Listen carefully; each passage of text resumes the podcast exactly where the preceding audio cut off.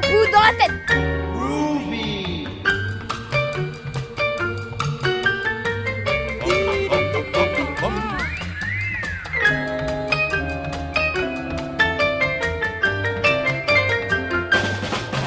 Bonsoir, Françoise Tressard et la belle équipe pour un nouveau tour de manège papou avec pamphlets, jeux de rimes autour de la lune et du couteau et périphrase à vous tourner la tête en compagnie de Jacques Vallée, Jacques Jouet, Sophie Divry et Patrick Beignet. Alors, éclair de génie, terrible attribut de Jupiter que peu d'êtres humains savent saisir. Un peu pour embêter Jacques Vallée. Est-ce qu'il a été embêté, Jacques Vallée? Ben Jupiter, euh, non, je ne le suis fait. Vous saturez Et puis, histoire de samedi soir, façon Flaubert. Et pour conclure, le DLA de Patrice Delbourg pour trois experts, Jean-Bernard Pouy, Jacques Vallée et Val Massy. Et puis ces bonnes femmes qui ont peut-être plusieurs jupes et ont certainement un jupe. c'est relèvent ça le qui- pan de leur Oui, jupe. c'est ça. Oui, Et parce c'est qu'il y a de la ça neige que je ne pensais pas donc du euh, tout. il soulève quand même pas mal. Ah, mais ça, ça, c'est nous, pas- ça nous date à l'époque, comme pour les crues, vous voyez, de, de la Seine ou du Danube, la hauteur des jupes, ça date. Nous sommes avec vous jusqu'à 21h et très heureux de l'être. Pour le rattrapage, direction franceculture.fr. C'est le podcast pendant un an. Abonnez-vous, c'est gratuit. Pour les échanges, notre page Facebook vous accueille. Merci de votre écoute fidèle. Bienvenue aux nouveaux auditeurs du samedi soir. Et pour ouvrir ce numéro des papous, la colère de Ricardo Mosner, peintre, sculpteur, graveur, affichiste, mais aussi homme de plume et pas qu'au papou. Ricardo a écrit des pièces de théâtre à l'époque où il avait sa troupe, le théâtre en poudre. Et il est agacé par plein de petites choses. Il aime bien râler. Alors, vous êtes contre quoi ou contre qui ce soir, Ricardo? Je suis contre les gens qui se plaignent dès qu'on leur sort leur phrase de leur contexte. Ah non, j'ai pas dit ça. Mais oui, vous l'avez dit. On s'en fout du contexte. Une phrase a une valeur autonome. Et si on dit que quelqu'un est con, il faut l'assumer. Parce qu'alors, il ne manque plus que ça. Se permettre d'insulter les gens et puis argumenter. Ah non, je dis qu'on pouvait supposer que telle personne faisant ceci est un con. Il se trouve que la personne en question a fait ceci. Résultat, on masque avec du contexte le fait de dire à quelqu'un qu'il est un con en le lui disant indirectement. C'est-à-dire qu'on le traite deux fois de con, en lui disant qu'il est con et en lui expliquant qu'il est tellement con qu'il ne comprend pas. Bref, tous ces gens utilisent leur perfidie pour emberlificoter les phrases afin de mieux dénigrer les autres et passer pour des honnêtes gens. Ces sournois de l'écriture et de la mauvaise langue se prennent pour des poètes, masquant des ragots, les pires bassesses avec des tournures équivoques et en noyant leurs injures dans un magma linguistique de mauvaise foi. Par exemple, l'autre jour, un critique a dit Mosner tue la grâce avec son vomi de couleur criard sorti tout droit d'un caniveau carnavalesque. Ah bah, c'est pas mal. Qui vient me dire en face Ces grossiers personnages me traitent d'assassins, des malades, du foie, des mal élevés et de lumpen dans la même phrase. Je lui ai envoyé une lettre. Il se justifie en disant que ces mots sortis de leur contexte ne veulent rien dire. Il m'explique que sa prose, que de toute évidence je n'ai pas les moyens d'apprécier, exprime un univers dantesque dans lequel je suis submergé malgré moi. Bref, j'ai des gueules, j'ai des goulines, et je suis tellement décérébré que je le fais par ignorance. Je me révolte contre tous ces marionnettistes du langage. Ils choisissent les points faibles d'une personnalité, ils trouvent l'injure la plus blessante, ils la situent dans un paysage anonyme, dans un temps flou, puis, au sein de cette ambiance ambiguë, la calomnie poursuit son chemin, masqué et sous l'armure du contexte. Et cela arrive autant dans les petits mondes de tous les jours, avec des rumeurs malveillantes, ainsi que dans les médias qui colportent des propos dénigrants concernant des innocents personnages publics. Alors, je m'insurge et j'exige qu'on impose une loi, pour l'écrit et pour l'oral, exigeant que toute chose dite ou écrite, un, veut dire ce qui est dit ou écrit sans subterfuge ni déguisement possible. Deux, que celui qui veut dire deux choses en même temps procède ainsi. D'abord une chose, puis l'autre. Si les deux choses veulent dire la même chose, on supprime une, car c'est pas la peine de se répéter, la vie est trop courte et on n'a pas le temps d'entendre deux fois la même chose. C'est pas faux quand même. hein. On ne peut pas dire le moins, contraire. hein. Et beaucoup moins si c'est pour insulter quelqu'un. Si les deux choses qu'on dit se contredisent, pour ceux qui veulent dire tout et son contraire, genre j'insulte et je mets tout le monde dans ma poche, eh ben non.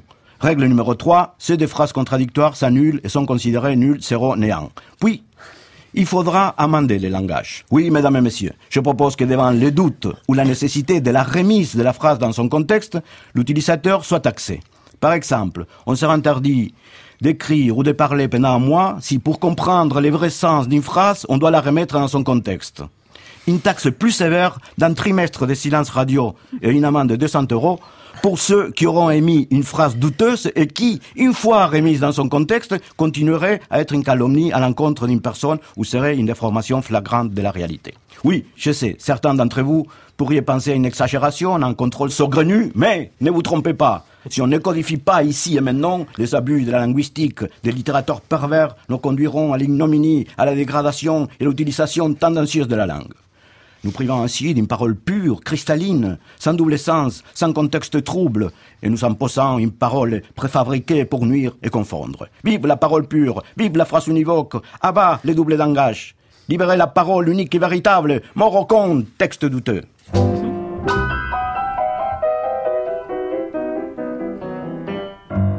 Ça fait du bien quand on le dit.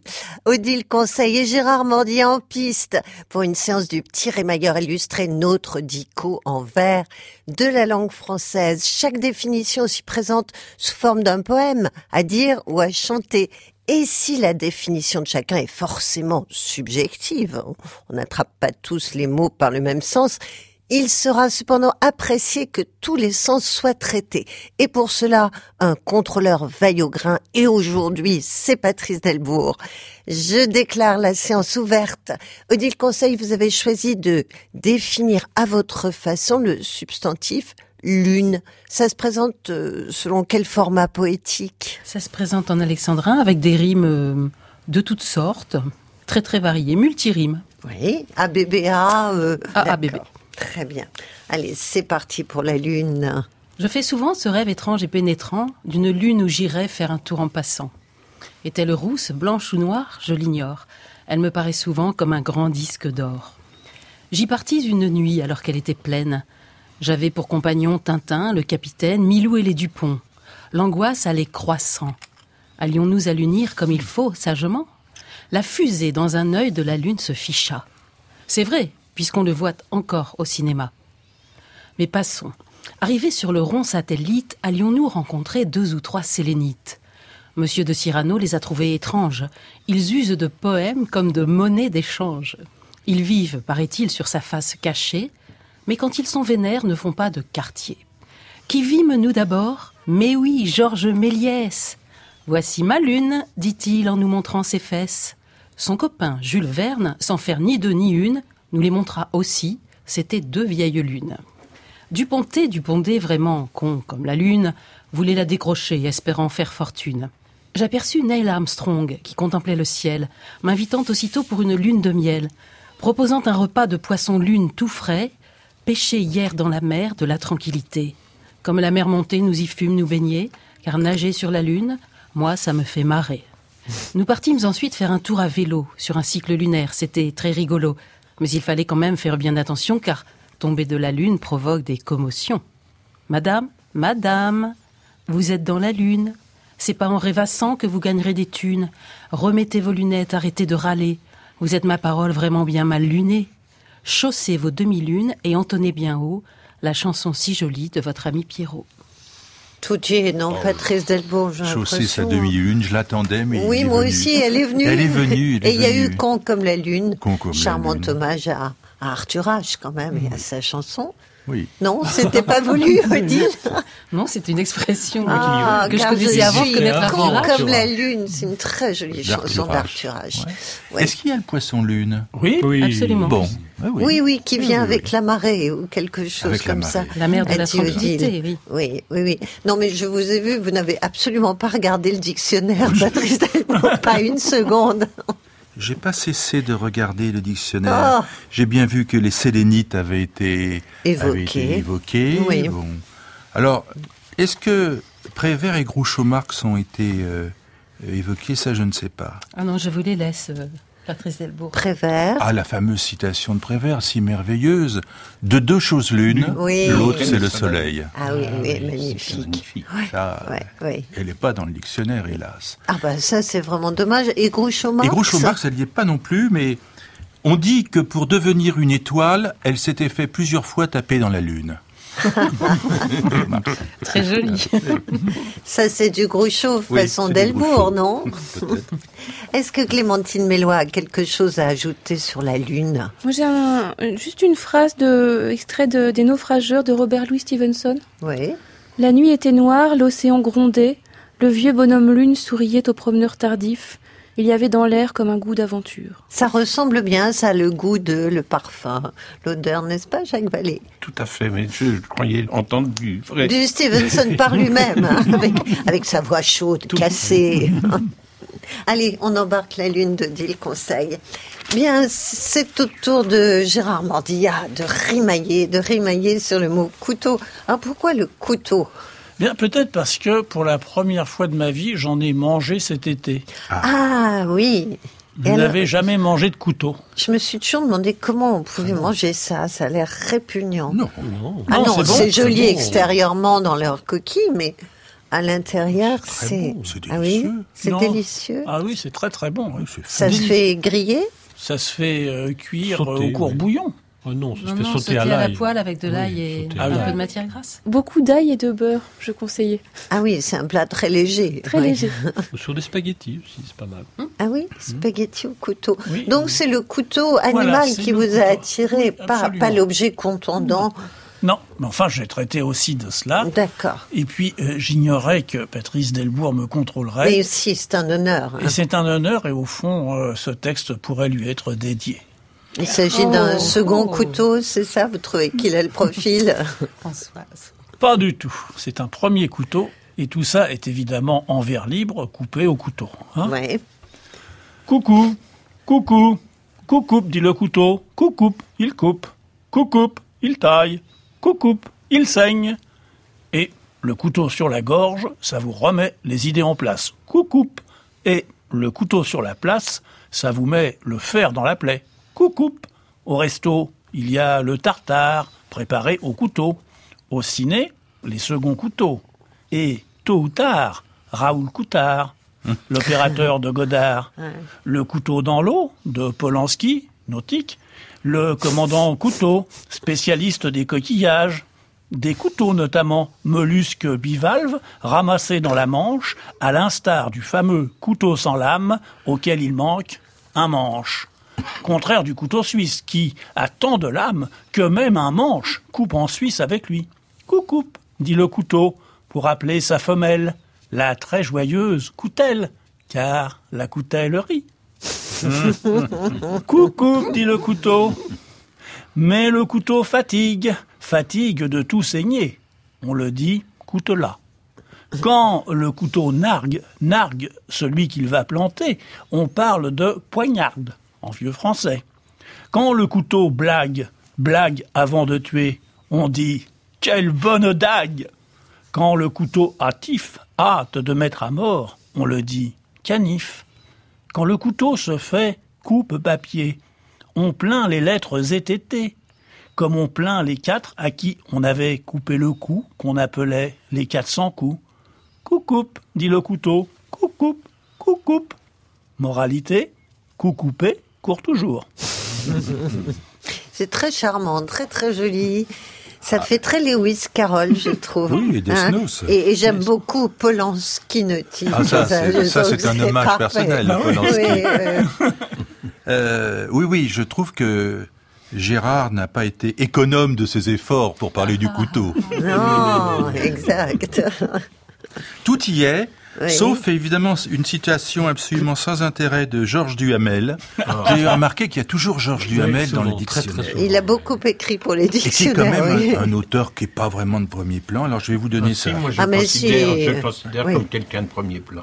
Peut-être Jacques que- Vallée a tout lu de Oui, bah, il, a, Duhamel. bah, il a lu tout de, de tous les de tout le auteurs. monde, mais Non. Mais hormis non, euh. Saladin, euh, je vois pas grand-chose d'intéressant chez Duhamel. Mais, bon. non, La vie des martyrs, ses premiers livres sur la guerre de 14, c'est des livres formidables. Alors je vais vous donner une situation formidable de Duhamel.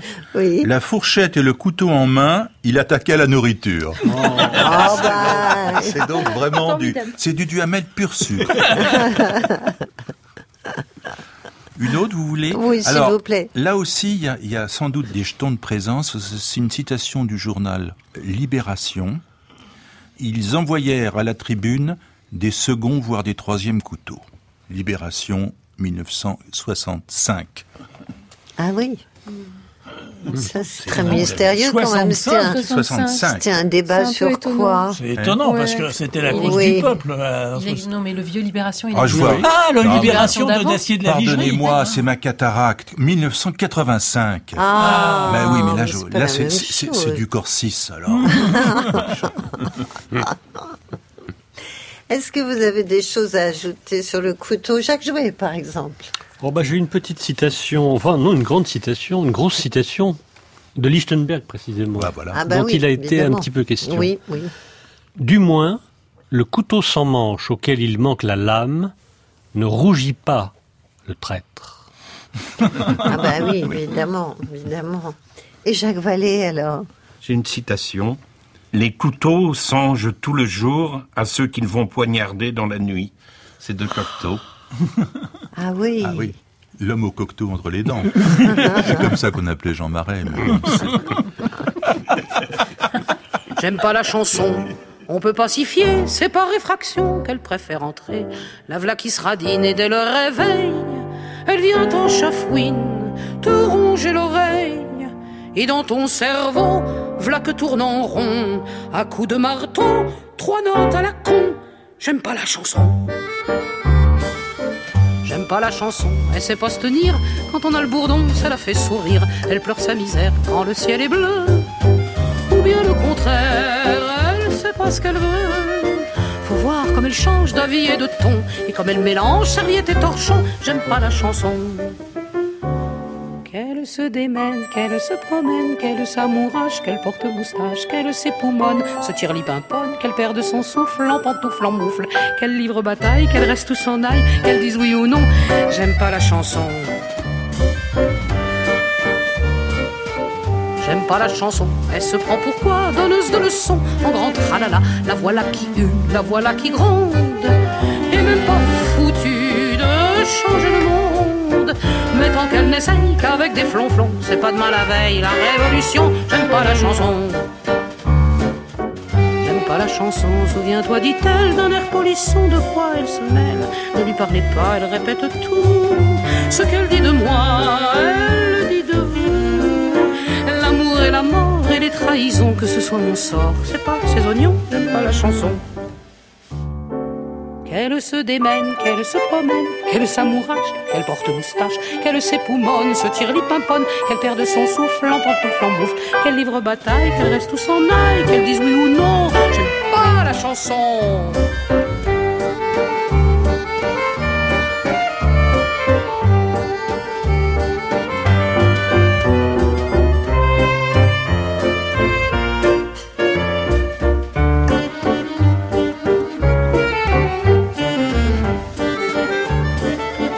J'aime pas la chanson, c'est parce que sans doute j'en connais le fond, les cales et les soutes, tant d'heures de trim et tant de questions.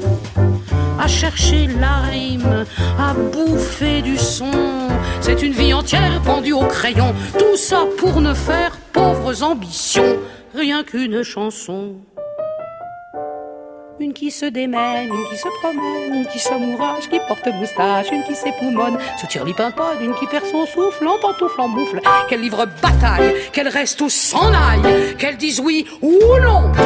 Rien qu'une chanson. J'aime pas la chanson par Juliette.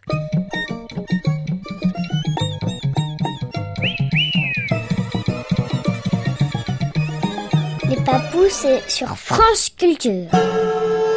Et Eh oui, jusqu'à 21h, Nina. Et au Papou, on se pose la question suivante. Pourquoi faire simple quand on peut faire compliqué? Pourquoi transformer un mot plein de sens en une périphrase Tout simplement parce que la périphrase peut être drôle, poétique, scientifique ou même pépère, mais pleine de charme qui nous touche. Mais voilà, question l'abondance de périphrases, surtout lorsqu'elles viennent de périphraseurs aux personnalités bien différentes. L'abondance de périphrases permet-elle la transmission du sens? Une bonne question à se poser avec notre jeu.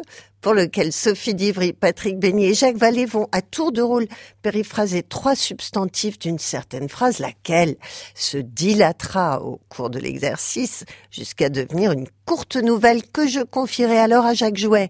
Pour l'opération inverse, désosser le texte de ces périphrases et peut-être, qui sait, retrouver la phrase originelle dans toute sa splendeur. Et on l'écoute, cette phrase que j'ai choisie pour vous, Sophie Divry. Oui, avec plaisir, on passe une phrase très drôle. Oui. Sans l'invention de la roue, les coureurs du Tour de France seraient condamnés à porter leur bicyclette sur le dos. Alors, c'est de qui, Patrice Blondin Delbourg? Non, Jarry? Non. Euh, Allez, le Francis- troisième. Allez. Francis Blanche? Non, c'est Pierre Dac. Pierre Dac. Oui, C'est pas loin. Allez, on réécoute. Sans l'invention de la roue, les coureurs du Tour de France seraient condamnés à porter leur bicyclette sur le dos. C'est c'est bien vrai. Ah oui, oui, oui, c'est c'est- vrai. De la palisse n'aurait pas dit mieux. Donc euh, j'ai j'ai choisi cette phrase aussi parce qu'il y avait bicyclette. Et j'ai pris avant invention et Oui. puis le dos. Voilà, donc ça donne quoi Alors l'invention, c'est cet éclair de génie pouvant survenir dans une baignoire et qui nous a permis de couper le beurre. Mais entre autres, oui. Eureka, Très bien. Oui. La bicyclette, c'est ce véhicule vert, aussi connu pour être bleu. Oui. C'est écologique et c'est... Et le dos, partie vertébrée de l'anatomie qui sert à casser du sucre. Ah, mais c'est bien ça. Et c'est bien, et c'est plein de malice en plus. Donc, que devient Pierre Dac? Il doit rester assez daquin, en fait. Est-ce que je peux poser une question? Oui, bien sûr, Jacques Vallée. euh, Qu'est-ce que c'est aussi connu pour être bleu? La bicyclette Bleu. Ah, La bicyclette bleue. Ah. Bon Dieu, mais c'est bien sûr. C'est la référence culturelle. Ah, je vous ai pas demandé, Jacques Jouet. Et non, vous n'avez pas Eh demandé. oui, je vous ai pas demandé en entendant cette phrase de Pierre Dac si euh, ce qui vous était arrivé après les passages de périphrase de Sophie Divry, de Patrick Beignet et de Jacques Vallée ressemblait à du Pierre Dac? Ça ne ressemblait pas à du Pierre Dac, mais le, la, la signification n'a pas changé au fond. Ah bon? Ouais. Il y a toujours était- cette invention. était- oui. Et, et est-ce qu'il y a toujours C'était le Tour assez de transparent. France Il y a une sorte de Tour de France qui n'est Ah. pas exactement le même. Donc quelqu'un a touché au Tour de France. Alors, bon, vous, Dans vous aviez donne. vos périphrases, donc vous les insérez dans le texte de Pierre Dac. Sans l'éclair de génie, pouvant survenir dans une baignoire et qui nous a permis de couper le beurre de la roue, Le beurre de la roue. Ah oui, évidemment, il y a une espèce de petite difficulté, oui. Les coureurs du Tour de France seraient condamnés à porter leur véhicule vert, aussi connu pour être bleu, sur la partie vertébrée de l'anatomie qui sert à casser du sucre. Oui, le dos est toujours là. C'est pas mal. C'est bien. Patrick Béni, vous avez reçu. Alors peut-être que le, le beurre et la roue, la juxtaposition était étrange, non? Ça Non, vous a pas euh, fait souci, non Non. Vous êtes bien au-dessus de ça, oui. On parle bien de roue de fromage, donc il peut y avoir des, vrai, des roues de vrai, beurre. Ils sont gentils camarades, hein, tous. Donc vous avez attrapé le texte de Sophie. Et oui. Pour en faire quoi? Est-ce que j'ai pu en faire en, en touchant à trois mots? Enfin, le premier, c'est un petit groupe de mots, c'est éclair de génie. Oui. Ensuite, euh, j'ai pris roux et sucre. Oui. Alors, éclair de génie, terrible attribut de Jupiter que peu d'êtres humains savent saisir. Ah. C'était un peu pour embêter Jacques Vallée. Mhm. Est-ce qu'il a été embêté, Jacques Vallée? Ben, Jupiter, euh, non, je, je ne le suis Vous- fait. Vous saturez La roue, ce sans quoi bien des véhicules ne seraient que l'ombre d'eux-mêmes. Ah ben c'est un peu le principe de On la tourne phrase de autour. Pierre Dac, on Ah oui, tourne autour, oui. Oui. Et le sucre, enfin, ce qui en principe adoucit une saveur amère. Là, c'est c'est bien. Sobre. Mhm. Et donc, que devient le texte de Sophie? Sans le terrible attribut de Jupiter que peu d'êtres humains savent saisir, qui peut survenir dans une baignoire et qui nous a permis de couper le beurre de ce sans quoi bien des véhicules ne seraient que l'ombre d'eux-mêmes, les coureurs de Tour de France seraient condamnés à porter leur véhicule vert, aussi connu pour être bleu, sur la partie vertébrée de l'anatomie qui sert à casser ce qui en principe adoucit une saveur amère. C'est joli, vous voulez que je vous dise, c'est joli, c'est élégant. Il y a toujours le vélo et il y a toujours le Tour de France. C'est vous, Jacques Vallée, qui avez supprimé le Tour de Non, France je n'ai- je n'ai essayé alors pour pourquoi Jacques Jouet n'a-t-il pas eu le Tour de France Vous comprendrez, patience, vous allez D'accord. comprendre. Non, non, j'ai pas touché au Tour de France. On ne touche pas au Tour de France. Non, non. Bah oui. Mais j'ai touché à Jupiter. Ah oui, ça Bon, c'est vous la des le choses. hein. Jupiter, j'ai dit ce Père Tout-Puissant qui est à la fois divin, très divin, et à l'occasion humain, trop humain. Très Et bien. puis le beurre qui me gênait, je sais pas ce que le beurre venait faire là-dedans, j'ai mis la graisse qui accompagne la plupart des plats qui arrivent sur nos tables. C'est tout simple. Oui, oui. Et puis j'ai réduit, euh, au lieu de, de gonfler la, la périphrase. Ah bon? Enfin non, mais c'est, ça, ça s'est trouvé comme ça. Attendez, je vais reprendre la phrase de De Patrick Beignet. la partie vertébrée de l'anatomie. Oui. et je l'ai traduit par l'ensemble des os qui forment le squelette. Je voulais mettre par le squelette, mais euh, je me Ah suis bah dit oui, ce serait un plus peu une trop. péri- Oui, ça aurait plus été une périphrase. donc, euh, hein. euh, au lieu de le réduire, j'ai- Oui. c'est équivalent. Là, c'est Givaro. Oui. Mais enfin, j'avais tendance à vouloir le réduire parce que ça me gênait. Oui, vous c'est- gênez le texte de Patrick Beignet. Alors, ça devient quoi? Sans le terrible attribut de ce Père tout-puissant qui est à la fois divin, très divin, et à l'occasion humain, trop humain, que peu d'êtres humains savent saisir, qui peut survenir dans une baignoire, et qui nous a permis de couper la graisse qui accompagne la plupart des plats qui arrivent sur nos tables, et ce, sans quoi bien des véhicules ne seraient que l'ombre d'eux-mêmes.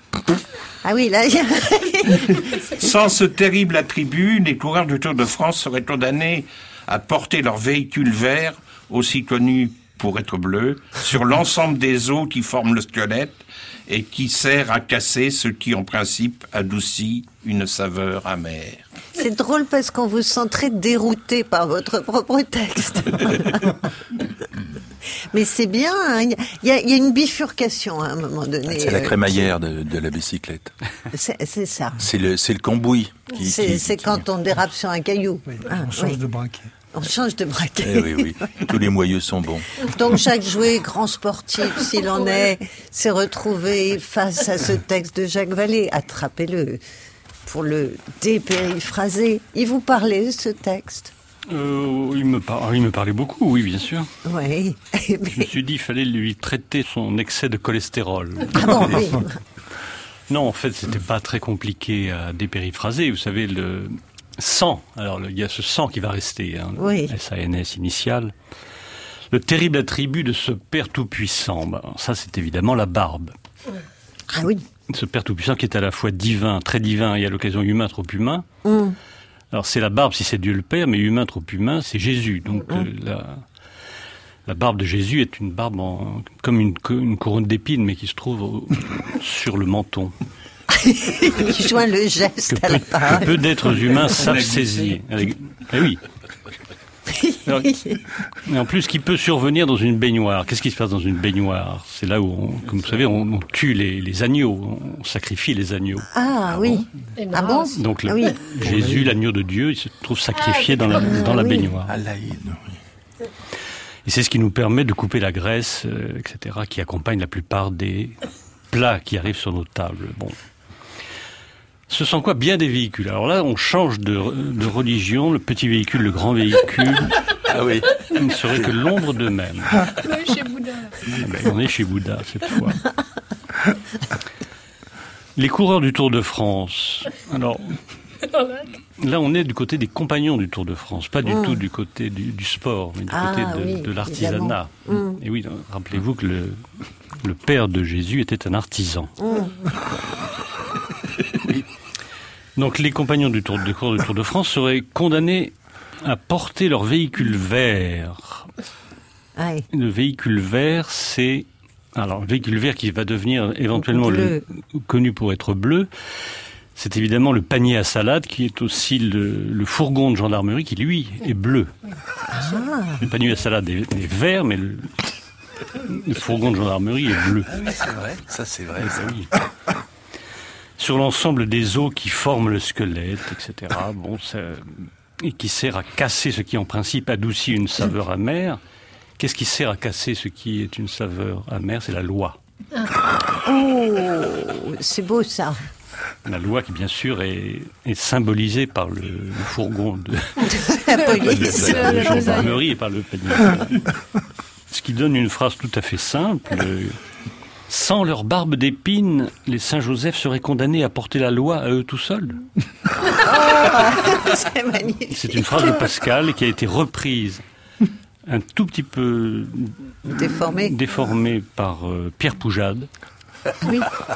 Sans leur barbe d'épines, les artisans seraient condamnés à porter la loi à eux tout seuls. Ah, Trois siècles plus tard. c'est magnifique. Je sais pas si on est si près de, de Pierre Dac quand même. hein. Sans l'invention de la roue, les coureurs du Tour de France seraient condamnés à porter leur bicyclette sur le dos.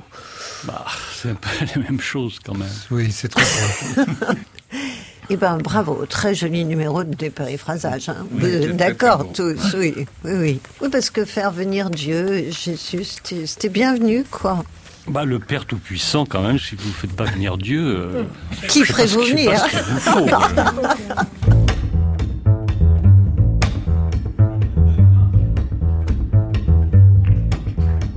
I got chills, they're multiplying, and I'm losing control. Cause the fire you're supplying is electrifying. You better shape up, up, up, up, cause I need a man. But my heart is such a new. You better shape up, up, up, up, you better understand. To my heart, I must be true. Nothing left, nothing left for me to do. You're the one I want. You are the one I want.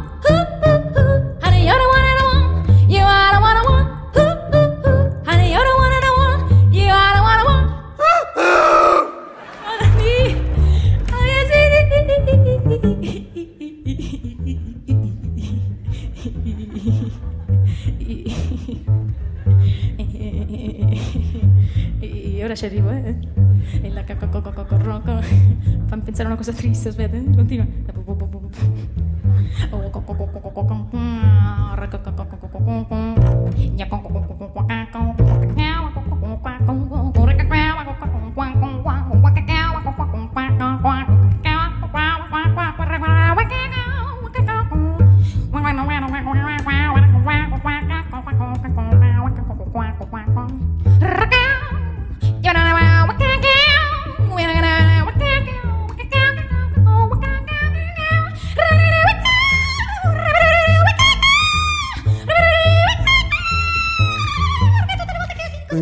Nuda. Vous écoutez Les Papous, c'est dans la tête et c'est sur France Culture. À suivre jusqu'à 21h, une histoire de samedi soir. Et le DLA, choisi par Patrice Delbourg pour piéger peut-être, peut-être pas, les experts Jean-Bernard Pouy, Eva Almassi et Jacques Vallée. Alors tout de suite, retour à nos histoires de samedi soir, une série imaginée par Lucas Fournier. Un samedi soir quelque part, à la manière de Raymond Chandler ou Molière, façon Michel Audiard, Jules Verne ou Labiche, à pasticheur habile, rien d'impossible. Nouvelle histoire de samedi soir, Lucas Fournier. Et quel samedi soir? C'est le samedi d'Emma Bovary. Oh Le samedi à Yonville était pour Emma une journée funèbre. Tout lui paraissait enveloppé par une atmosphère noire qui flottait confusément sur les choses, et le chagrin s'engouffrait dans son âme avec des hurlements doux, comme fait le vent d'hiver dans les châteaux abandonnés. Charles partait à la chasse. Son absence ou sa présence ne changeait rien au fond. La conversation de Charles était plate comme un trottoir de rue, et les idées de tout le monde y défilaient dans leur costume ordinaire, sans exciter d'émotion, de rire ou de rêverie. Emma commençait la journée en tournant les pages des magazines où s'étalaient des sourires et des toilettes. Kate Middleton, Catherine Deneuve, Carla Bruni. rêver. Comme elle aurait voulu posséder cette indéfinissable beauté qui résulte de la joie, de l'enthousiasme, du succès, et qui n'est que l'harmonie du tempérament avec les circonstances. Bientôt, elle jetait avec agacement ces pages colorées qui montraient des existences au-dessus des autres avec quelque chose de sublime qui la renvoyait à sa triste image à elle, sans place précise et comme n'existant pas. Alors, elle allumait le poste de télévision, mais à cause de la centrale nucléaire toute proche de Paluel, l'image apparaissait brouillée. Le football et les exploits de Neymar ne l'intéressaient pas, les images des chaînes d'infos en continu radotant le spectacle de la médiocrité du monde, la plongée dans une affliction noire, et les leçons de cuisine prodiguées par des imbéciles prétentieux se faisant appeler master chef lui semblaient le comble de l'ennui. Au début, elle avait bien regardé L'amour est dans le pré, comme pour y trouver cette fièvre du bonheur dont elle désespérait. L'exhibition des faux amours et des romances factices avait fini par la porter jusqu'au degré suprême de l'écœurement. Elle aurait voulu, s'échappant comme un oiseau, aller s'ébattre quelque part, bien loin, dans des espaces immaculés, ou même simplement dans cette cathédrale profane des marchands, les grands magasins Ikea où les employés étriqués viennent en couple désœuvrés chercher des rêves douillés de forêts scandinaves. Mais Emma était prisonnière, Charles avait pris le 4x4. Elle songeait parfois à appeler Rodolphe, mais à peine avait-elle commencé à composer les premiers chiffres de son 06 que lui revenaient les résultats piteux du test de Femme Normande Magazine, où ayant confronté à l'expertise de la science psychologique ce qu'elle avait pris pour les prouesses physiques de Rodolphe, elle avait eu la révélation attestée que son palais faible n'était pas un bon amant. Quant à Léon, ce n'est pas le souvenir de ses étreintes inconfortables sur le siège avant de la petite Smart grise garée devant le centre commercial de Sotteville-les-Rouen qui aurait pu ranimer son amour embaumé. Il lui valait mieux chercher sur Mythique, parmi la légion lyrique des étalons proposés à la satisfaction des épanchements adultères des bourgeoises entre Rouen et Dieppe, celui qui la ferait mordre au bonheur les plus indécents. Emma se gonflait alors d'un soupir exalté comme si une puberté nouvelle l'envahissait. Elle osait, elle osait du bout de ses doigts fébriles sur le clavier de son smartphone se laisser entraîner vers le site magnifique. Oui, elle sentait son cœur dont les battements recommençaient le sang circuler dans sa chair comme un fleuve de lait. Mais cet élan se heurtait bientôt aux mystères insurpassables de la technique informatique et l'écran de l'ordinateur lui adressait, telle une vieille tante prude et courroucée, ce rappel tremblant. Vous n'avez pas accès à ce site. Contrôle parental activé. Elle renversait son cou blanc et défaillante, tout en pleurs sur elle-même, avec un long frémissement et se cachant la figure, elle s'abandonnait au chagrin du samedi. Les heures de l'après-midi se passaient ainsi dans cette torpeur triste, et l'ennui, araignée silencieuse, filait sa toile dans tous les recoins du cœur d'Emma.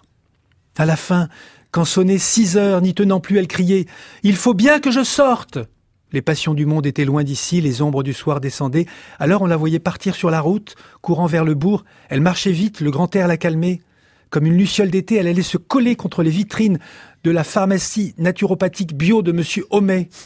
Lui serait bien trouvé un remède pour lutter contre son insuffisance de vie. Emma se graissait l'âme aux substances mystérieuses de ces pilules colorées, dont ce maquignon content goinfrait l'estomac et le cerveau de ses clientes esselées pour les consoler des mollesses de leur chair et les soustraire à leurs rêveries douloureuses. Elle revenait chez elle avec sa ration de décoction vitaminée, et s'en étant rassasiée, elle se couchait, prétendant réchauffer sous un sommeil factice la froideur de son samedi. Emma ne dormait pas, elle faisait semblant d'être endormie, et elle se réveillait en d'autres rêves, ceux de l'imagination de sa jeunesse, en se considérant dans ce type d'amoureuse qu'elle enviait, être aimée de Brad Pitt, épouser le prince Harry, partir avec Stéphane Bern vers quelques cités splendides avec des dômes, des ponts, des navires, des forêts de citronniers et des cathédrales de marbre blanc, défiler pour Versace avec des tenues palpitantes. Il arriva qu'un soir, un samedi soir, la stridence de son smartphone l'arracha aux fulgurations de cette rêverie hébétée. Elle se redressa, la chemise ouverte laissait voir les inflexions de sa gorge évaporée. C'était un SMS de Charles qui lui disait Madame, il fait grand vent et j'ai tué six loups. Emma se redressa épouvantée. Madame, il fait grand vent et j'ai tué six loups Charles n'avait jamais exterminé que des bécassines graciles dans les Molières de Dieppe. Elle comprit alors et poussa un sanglot long dans la chambre glacée. Madame Bovary, ce n'est plus moi. Voici qu'on me confond avec la reine de Riblas. Et elle sombra dans une rancune immarcessible contre la cruauté de Gustave Flaubert, qui l'a parodiée en héroïne de Victor Hugo. À la même heure, ce samedi-là, à Rouen, Gustave Flaubert, exaspéré des émois d'Emma, mordait à belles dents dans les fesses de Louise Collet à l'hôtel de la gare. Non. non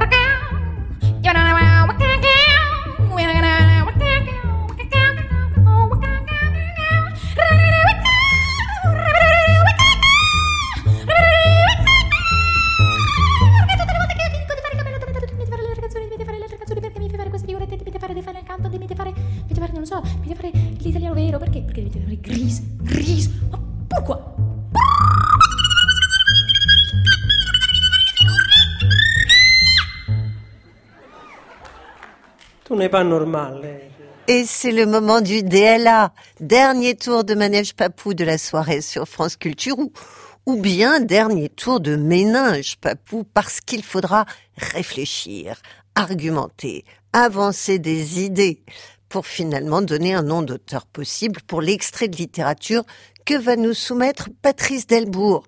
Pour le diagnostic littéraire à l'aveugle, vous posez fourchette, couteau, fini de picorer dans le bol de pistache, noix de cajou, concentration maximum chez vous, comme pour nos trois experts, Jean-Bernard Pouy, Eva Almassi et Jacques Vallée. C'est parti, on boit les mots de votre lecture, Patrice Delbourg. Je mis un vieux manteau et pris mon parapluie, car il tombait une pluie battante. Il n'y avait personne dans la rue. Cependant, je rencontrais beaucoup de femmes qui se couvraient la tête avec le pan de leurs jupes, quelques marchands ambulants, sous des parapluies et des cochers de place. Quant aux nobles, on ne rencontrait que des employés qui marchaient l'oreille basse. J'en vis un dans un carrefour. Dès que je l'aperçus, je me dis à moi-même Hé hé, mon petit pigeon, tu ne vas pas au département, mais tu cours après cette fille qui marche devant toi, et tu lui regardes la jambe sous ses jupes qu'elle relève. Quel gaillard qu'un employé, parole d'honneur, il ne le cédera à aucun officier de l'armée. Qu'une femme passe devant lui en chapeau, il ne manquera pas de la pousser du coude. Tandis que je pensais à tout cela, je vis une voiture s'approcher d'un magasin devant lequel je passais. Je la reconnus sur le champ. C'était la voiture de notre directeur. Mais il n'a rien à faire dans ce magasin, pensai-je aussitôt. Ce doit être sa fille. Je me serrai contre la muraille. Il n'a pas envie d'être vu par son directeur, ni par sa fille. C'est un texte qui est charmant, non, euh, Jean-Bernard Pouy? Qui vous parle ou pas? Moi, il ne me parle pas du tout, Pas mais du euh, tout, oui. je sens que je sens que c'est russe. Ah bon, à quoi? L'ambiance générale, le directeur, euh, les employés, les nobles, les militaires, enfin tout ça dans la dans la rue mouillée. Euh, mais cela dit, euh, il y a beaucoup de choses qui datent quand même le. le Oui, texte. oui, vous pouvez Euh, les coches- énumérer. bon, euh, les, Mm. les cochers de place, euh, il y en a plus depuis longtemps. Les nobles, euh, voir un noble dans la rue, maintenant, je ne sais pas si on le reconnaîtrait au, au premier coup Non, d'œil. je pense qu'ils se font dans la Euh, masse. oui. Cette passion pour les officiers, tout Oui. ça. Enfin, et, cette expression, quel gaillard qu'un employé, c'est étrange. non? Oui, oui, oui. Un employé. Bon, et puis, je pense que c'est une traduction, parce que il y a des choses extrêmement maladroites dans un carrefour. Oui. Euh, je ne sais pas si un écrivain français aurait dit ça. On dit plutôt au carrefour, c'est ça? Ouais, euh, sur le carrefour, ou, euh, je sais pas, enfin, au carrefour. Et puis, il y a quelques répétitions, tout ça. Enfin, c'est en même temps charmant et en même temps maladroit. D'accord. Et puis, c'est quand même un pays euh, où on peut mettre sa jupe sur sa tête, quoi. C'est-à-dire, euh, c'est assez, c'est assez rare quand même, parce que généralement, les dames, même s'il pleut, étaient, Ouais. à une certaine époque, étaient beaucoup plus euh, timides. C'est un ça- pays où on peut mettre sa robe sur la tête ou une époque où on peut mettre sa robe sur la tête? Ben, euh, j'ai l'impression que ce sont les deux. C'est pour ça que ça fait Russie impériale. Bon, c'est marrant. bon. ça, ouais. Oh, qu'est-ce qu'on progresse vite avec Jean-Bernard Pouy. Non, mais bon, parce que j'ai rien d'autre à dire. c'est un texte qui est quand même ombreux. Eva Enfin, Almassi, impression. À la lecture, je visualisais extrêmement bien ce texte. Je voyais tout sans aller jusqu'à la Russie. Donc là, là, euh, sans y avoir pensé, cette euh, hypothèse me plaît. Je recolorie juste euh, les visions que j'ai eues à la première lecture, une vision de 19e siècle euh, Mhm. et pas forcément la capitale, peut-être une, ville de, de province euh, moyenne. J'aime bien euh, sa façon de se parler à, à, à lui-même hein, et mon petit pigeon et dénoncer à la fois lui-même celui qui va pas au travail mais suit les, les femmes, le harceleur dirait-on aujourd'hui parce Oui. qu'il les pousse du coup dès que leur chapeau lui plaît un peu et puis aussi le, le goujat, c'est le... Bon, c'est un portrait, oui. Jacques Vallée, alors Ben, moi, je passe après des choses très justes. Il Et vous n'avez de- plus rien à dire? Si, il y, a- il y a un côté très naturellement très delbourien dans ce texte. Avec les vieux manteaux, la pluie battante, le petit employé de bureau qui marche la tête oui, baissée, la peur du directeur. des textes qui De- donc ressemblent c'est- toute une atmosphère oui. que l'on croit reconnaître. Mm. Bon, qui au départ pouvait me sembler tiré d'un roman français euh, fin 19e siècle. Mais euh, l'hypothèse de, de Jean-Bernard Puy m'a complètement chamboulé Ah. parce que l'hy- l'hypothèse que ce soit une traduction, c'est le, le problème est là. Si c'est une traduction, effectivement, on va vers des écrivains Parce de l'Est. Pourquoi ben, toute l'atmosphère que Jean-Bernard a soulignée, c'est-à-dire le directeur, le- la voiture du directeur, toute cette... Il y a euh, ça en Italie aussi, non? Oui, mais c'est le, le ton, l'esprit même du texte. qui Mm. fait, il a dit que ça faisait Russie, mais ça peut être un autre pays de l'Est que la Russie. Pourquoi pas l'Italie, Jean-Bernard? Parce qu'il y aurait marqué la, la macchina del direttore, pas la voiture du directeur. Ah oui, d'accord. Non mais le, ça peut être allemand aussi, hein. Ah. Ah, il y a un petit côté Berlin. Oui, Ah, euh, ah, une- ce côté-là. une expression qui ferait Berlin? Non, non, c'est le- l'ambiance. L'ambiance générale. Si, enfin, bon, la pluie. La pluie Il pleut. Oui. Une pluie battante. C'est- Ce qui fait le plus russe, c'est le- Ken Gaillard qu'un employé. Oui. C'est- Ken Gaillard, Ah. ça fait tout à fait euh, quelque chose d'un peu enjoué. euh, Ouais. euh, on le voit très bien dans, Alors, dans- chez et- certains. alors, Eva. Almassi qui a quand même une connaissance de Le la. Russie, de la russitude, euh, de son emprise sur elle. Vous êtes favorable? Enfin, ce que j'ai envie de, de souligner, c'est que moi, vous m'avez convaincu, Jean-Bernard, par Non, Non, non, non, eh, eh, eh. Uniquement par l'atmosphère, ce que vous avez souligné sur les nobles aussi, mais pas du tout. Ça ne crie pas à la traduction et en plus maladroite, puisque on s'imagine très bien dans ces grands carrefours, puisqu'ils étaient immenses et les gens, euh, il y avait à la fois des cochers, peut-être déjà des voitures à moteur, peut-être, peut-être les, les premières, mais en tout cas il y avait des tas de d'attelages et puis des tas de de piétons et puis ces bonnes femmes qui ont peut-être plusieurs jupes et ont certainement un jupon. elles- elles Et c'est relèvent ça le qui- pan de leur Oui, jupe. c'est ça. Et C'est qui ont, ça, oui, donc. qui le- ont une petite culotte. euh, mais ça, on verra jamais. Ça, ça, effectivement, ça situe l'époque, parce qu'il y a très longtemps, on Non, n'en mais on, pas. on, on- on s'habille avec plusieurs couches superposées. Oui, et parce qu'il y a de ça la aussi neige. que il je ne pensais jambe, pas donc du euh, tout. il soulève quand même pas mal. Il garde la jambe.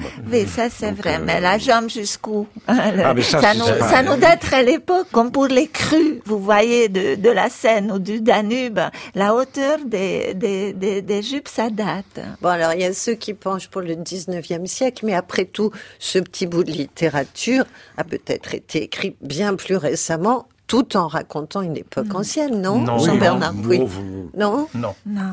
Non, il y a, y un mot moi qui me perturbe, c'est département. Alors département, ça fait quand même très euh, 19e, enfin fin 19e. Ouais. De la même manière que s'approcher d'un magasin, c'est quand même c'est un coin où il y a le département de quoi, je sais pas, mais euh, il y a un magasin. C'est un coin où il y avait pas beaucoup de magasins. Et totalement, il voit le magasin, il voit la voiture s'arrêter devant le magasin. Et le département, ça fait penser à toute cette littérature qui euh, qui décrit des, des des employés, des petits employés qui ont un peu la vie bouchée euh, et, euh, et qui Et ça- regardent tout autour Ouais. pour. Ça fait pas très russe, département, ça fait plutôt français, quoi. Oui, mais c'est peut-être, On euh, pense à la Lozère ou... Oui, mais est-ce que c'est des... Non, on Non, dirait ça, non, non, la préfecture. Le département des archives. Oui, c'est un Ah département oui, c'est ça. administratif. C'est ça Ah oui. forcément, parce qu'autrement on serait dans une préfecture plutôt Ouais, sous-préfecture ouais, et on serait beaucoup plus avancé à l'heure qu'il est. Et puis il y, a autre cho- il y a autre chose qui date, euh, c'est euh, les marchands ambulants dans la rue. On n'en trouve plus, on n'en voit plus depuis longtemps des marchands ambulants. C'est presque une photographie. Oui, mais de la scène. La scène est forcément fixée au, au 19e Oui, oui, siècle, je parle- à mon avis. je parle de l'écriture, moi. euh, J'aurais pu l'écrire avant-hier. Cela dit, je ne Non, le non, pense je pas pense du pas. tout, parce que donc euh, vraiment on saurait plus dire ça, même très bon pasticheur cocher de place ou aller au département ou, ou même songer aux officiers de l'armée en les opposant à, à Mm, des mm, employés mm, de mm. ville. Et puis il y a quand même quelque chose euh, d'assez curieux. Commençait par il n'y avait personne dans la rue et après j'ai rencontré beaucoup de femmes. Donc il faut savoir ce qu'il veut dès le départ et il y a comme une espèce de, de, de chose quand même maladroite. Là. Bah, le paysage change, il sort, il n'y a personne, Oui, puis oui. subitement il pleut plus, donc Oui. les femmes sortent de chez enfin, elles. c'est- un peu Ils brutal. vont au magasin. En- La phrase suit. euh, En, en trois lignes. En trois lignes. On va réécouter ce texte, Patrice Delbourg. Patrice Delbourg est souriant, il est ravi de vos commentaires, je crois. Alors, Je mis un vieux manteau et pris mon parapluie, car il tombait une pluie battante. Il n'y avait personne dans la rue. Cependant, je rencontrais beaucoup de femmes qui se couvraient la tête avec le pan de leur jupe. c'est vrai que c'est bizarre, vous avez raison, Jacques Vallée. Quelques marchands ambulants, sous des parapluies et des cochers de place. Quant aux nobles, on ne rencontrait que des employés qui marchaient l'oreille basse. J'en vis un dans un carrefour. Dès que je l'aperçus, je me dis à moi-même, hé hé, mon petit pigeon, tu ne vas pas au département, mais tu cours après cette fille qui marche devant toi, et tu lui regardes la jambe sous ses jupes, qu'elle relève. Quel gaillard qu'un employé. Parole d'honneur. Il ne le cédera à aucun officier de l'armée. Qu'une femme passe devant lui en chapeau, il ne manquera pas de la pousser du coude. Tandis que je pensais à tout cela, je vis une voiture s'approcher d'un magasin devant lequel je passais. Je la reconnus sur le champ. C'était la voiture de notre directeur. Mais il n'a rien à faire dans ce magasin, pensai-je aussitôt. Ce doit être sa fille. Je me serrai contre la muraille. Bon, euh, ça appartiendrait à quel genre littéraire, Jean-Bernard Puis c'est dans une courte nouvelle, c'est dans un bon gros roman, et, et c'est juste une petite parenthèse, ou c'est le non, personnage principal? Non, c'est un roman, euh, un petit roman, quoi. Enfin, Ouais, Et, et il est le héros du roman? Peut-être. Euh, je retourne un peu sur ce que j'ai dit, parce qu'il y a un petit côté aussi euh, début de siècle français. Je le vois surtout dans l'adresse qui se fait à lui-même. Enfin, ou que le Mhm. le- l'employé se fait à lui-même. Ah, mais tu vas pas travailler, tu regardes les filles dans la rue, euh, qui bon. Euh, et puis l'employé, le personnage de l'employé. Il y a un, petit côté, pas Emmanuel Bove, mais il y a un petit côté euh, euh, du début du siècle qui parle des petites Début gens siècle, oui. et qui n'ont pas beaucoup d'avenir ni de perspective. Donc, mais bon, je continue à penser que c'est plutôt. euh, Mais vous avez un doute quand même. oui, tout d'un coup, il y a des, il y a euh, des auteurs français du, des années 20 ou 30 Ouais. qui pourraient euh, parler de ça. Je sais pas. Puis Bove, c'est quand même un, un auteur que Patrice Delbourg aime beaucoup. Hein Euh, oui, mais bon, bof, c'est c'est moins, c'est plus moins ouvert que ça. Ouais. Est-ce que, bon, on a bien disserté sur l'époque, l'origine, euh, russe ou pas, euh, de l'Est ou pas. euh, Est-ce que vous avez un nom à proposer? Moi, je dis Pouchkine. Pouchkine. Bon, Ah, parmi tous les auteurs russes, vous choisissez celui-là pour une raison précise? Oui, parce qu'il y a une, euh, il y a une espèce d'humour euh, décalé, un peu, euh, un peu perdu comme ça, que n'ont pas les autres. Bon, c'est bien. Alors, un Pouchkine Alors, bien donc, euh, argumenté. Eva Almassi. Donc Jean-Bernard Pouy pense qu'après la fille du capitaine, il a aussi écrit la fille du directeur. Oui. Et voilà. Et moi, je pense que le vieux manteau, ben, ça c'est Gogol, Nicolas Gogol, qui Oui. l'a, qui l'a écrit. C'est ce que je voulais Et dire le- aussi. et le- en plus, il y a l'oreille et il a écrit aussi le nez. Donc, vous voyez la certitude que j'ai, Ah, mais oui. qui est à peu près nulle. Et Jacques Vallée est d'accord. Ah non, mais tout de suite, le vieux manteau, j'ai pensé à Gogol dès qu'il a dit auteur russe. Oui. Mais je, je ne choisirai pas cette option. Ah bon, pourquoi? Par élégance? Parce que Oui, c'est ben, trop facile Oui, qu'il a parce que en plus, euh, bon, c'est. Je pense que si c'est un auteur français, ça peut l'être. Ça peut être tiré d'Émile Zola. Mais comme j'ai été vers les auteurs de l'Est, je pense que ça peut être tiré de Kafka. Ah bah oui. Parce qu'il y a cet esprit, cet humour qu'il y a, et puis, euh, et mon petit pigeon, c'est, euh, Kafka, très pourrait, Kafka, ouais. Pourrait écrire une chose Ah, comme ça.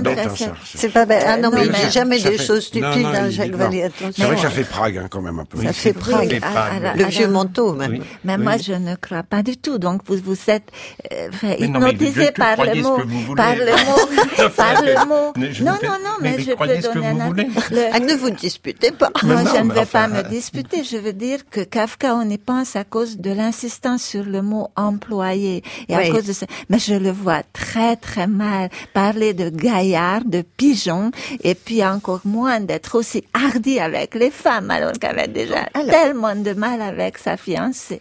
Je récapitule. Pour Jean-Bernard Puy, il s'agit de Pushkin. Pour Eva Almassi, de Gogol. Et pour Jacques Vallée, de Kafka, que de très grands noms. Ou Zola ou Kafka. Ah oui, ou Zola, c'est vrai, vous avez Oh, parlé que de Zola. des gens en A, il y a aussi euh, Euh, Gogol est très en art. Gogola et Pushkina. Moravia. Moravia. Alors, Patrice Delbourg, dans cette bande d'auteurs cités, y en a-t-il un qui figure sur votre Ah liste oui, il y en a un qui figure. Oh, Il y lequel en a un qui figure, c'est Nicolas Gogol. Ah, l'hypothèse d'Eva Almassi. Mais il y a aussi Charles Dickens Oui. et il y a aussi Guy de Maupassant. Dickens, Maupassant, Gogol. Alors, quand même, je demande tout de suite à Eva son avis, puisqu'elle avait émis l'hypothèse Nicolas Gogol au premier tour. On lui donne Gogol dans la liste. Alors bien sûr, aussitôt que je, pense que c'est parce que c'était le piège euh, extrêmement voyant et c'est la malice de Patrice Delbourg et que en fait il s'agit de Maupassant. Par contre, par, par fidélité à moi-même, à mes origines, à tout ça, à tous les gogols que j'ai lus, je le garde puisque Oui, je l'aime beaucoup, beaucoup. Allez, elle pense que c'est un piège, mais elle garde Nicolas Gogol. Eva Almassi, très courageuse. Jacques Vallée. Je choisis Maupassant parce qu'il y a cet esprit-là de toutes ces nouvelles. Et puis la pluie battante en Normandie, euh, c'est très souvent. Et- il- Il y a plein d'endroits où il y a des pluies battantes. non, mais, mais c'est l'esprit même, les clochers en place, tout ça. C'est en- ça peut être du de Maupassant. Et Jean-Bernard Pouy. Ouais, comme j'ai dit tout de suite que c'était tiré du russe, Oui. euh, je suis obligé de, de continuer. Et donc, euh, je pense à Gogol, là, surtout à cause du département. Le département, ça fait pas du tout euh, région française, ça fait, D'accord. ça fait russe. D'accord. Bon, alors nous avons deux Gogol. Choix d'Eva Almassi dès le premier tour, disons-le. Choix de Jean-Bernard Pouy au deuxième tour, parce que il avait une piste russe, vous lui offrez du russe, il prend. Et puis Guy de Maupassant pour Jacques Vallée. Personne n'a- misé une pièce sur Charles Dickens. Ont-ils eu raison? personne n'a- n'a mis une pièce sur Dickens. Et ils ont eu raison. Bravo Et ils ont eu raison. Ça n'est pas Dickens, c'est le journal d'un fou de Gogol. Ah. Bien sûr, cette courte nouvelle, en fait, ça s'appelle aussi Les Mémoires d'un fou. Mais la, le journal d'un fou a été écrit en 1834, donc c'est un monologue d'un petit employé de bureau, un certain Propichtine, qui, qui taille des crayons et des plumes pour son, dans, dans, dans son bureau, qui s'ennuie, un peu comme le Tchitchikov des, des âmes mortes, comme ça, et qui est amoureux du, du- de la fille de son directeur. Et puis doucement, sa, sa, sa raison, comme celle de Gogol, commence un petit peu à basculer. Euh, il commence à avoir une correspondance avec le chien de la jeune fille. Il commence à parler à ses oiseaux. Il commence à se prendre pour le roi d'Espagne, etc. Et doucement, là, là, ça tombe vers un espèce de my- mysticisme un peu débile, assez proche de la biographie de, de Gogol. Souvent, les deux nouvelles avec Taras Bulba sont reliées dans ce qu'on appelle les nouvelles pétersbourgeoises. Voilà. Très bien. Alors bravo d'une part à Monsieur Pouy qui a défriché le continent russe et bravo surtout à Mademoiselle Almassi Mais qui oui. franchement a, a- a sorti son gogol avec une grande prestance. Bravo Eva.